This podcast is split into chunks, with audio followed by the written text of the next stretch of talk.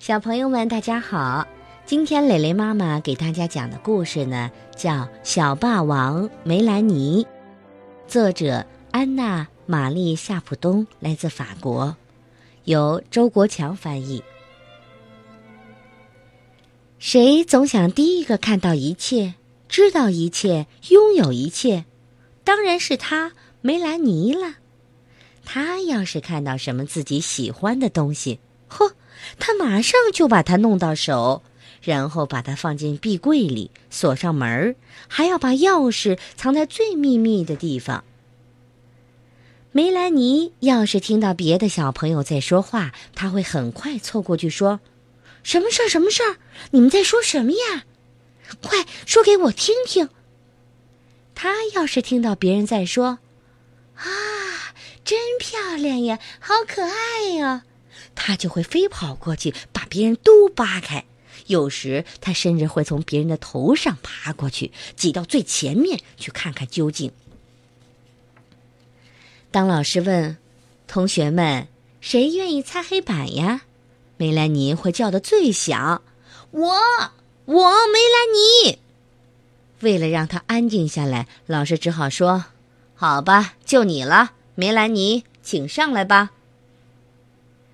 要吃蛋糕了，谁第一个吃？最大的一块给谁吃？梅兰妮，当然是他。谁会扑上来抢着再吃一块？还是他，梅兰妮。到处到处都是梅兰妮。唉，这个梅兰妮。谁要是对他说不，谁要是给他的屁股来上一巴掌，把他赶出门去。他就会张开大口，发出一声尖叫，那么响，让人害怕的，只好赶快放弃。我的天，他想要什么就赶快给他什么吧。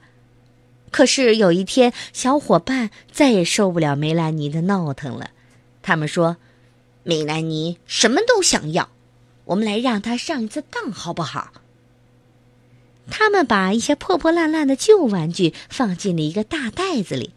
然后对梅兰妮说：“这些都是我们最喜欢的玩具，可不许你碰它们一下哦。”哼，还有不许梅兰妮碰的东西。梅兰妮一下就蹦了起来，她抢过袋子，打开一看，发现只是一些破玩具。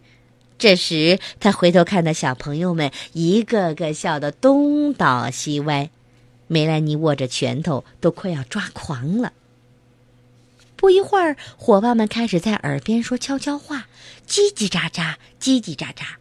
梅兰妮问：“什么事情？我也要知道。”德利克说：“哦，没事儿。”缇娜告诉我，今天的点心是蛋糕，蛋糕里有好多好多奶油耶。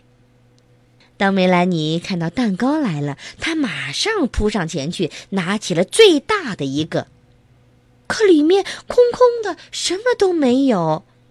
德利克边吃边说：“啊，这奶油可真好吃。”皮娜说：“是啊，是啊，好吃极了。”梅兰妮生气地说：“为什么我这罐里面什么都没有，一丁点奶油都没看见？”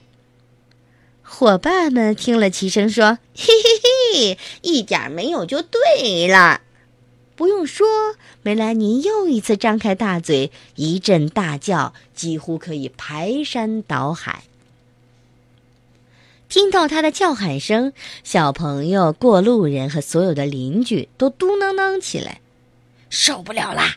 我们再也不能待在这儿了！”唰的一下，大伙儿都逃走了。梅兰妮一个人呆呆地站在学校的操场上，猫咪、狗狗、小鸟。蜘蛛甚至老鼠全都在拼命的逃跑，想赶快躲开这个不受人欢迎的小霸王。可是因为大家急急的逃跑，有人忘了关水龙头，有人忘了关煤气阀，害得消防员们手忙脚乱。他们拧上煤气阀，关上水龙头，还得想法儿接住从屋檐上掉下来的慌了神儿的小猫咪。过了好久，警报终于停了。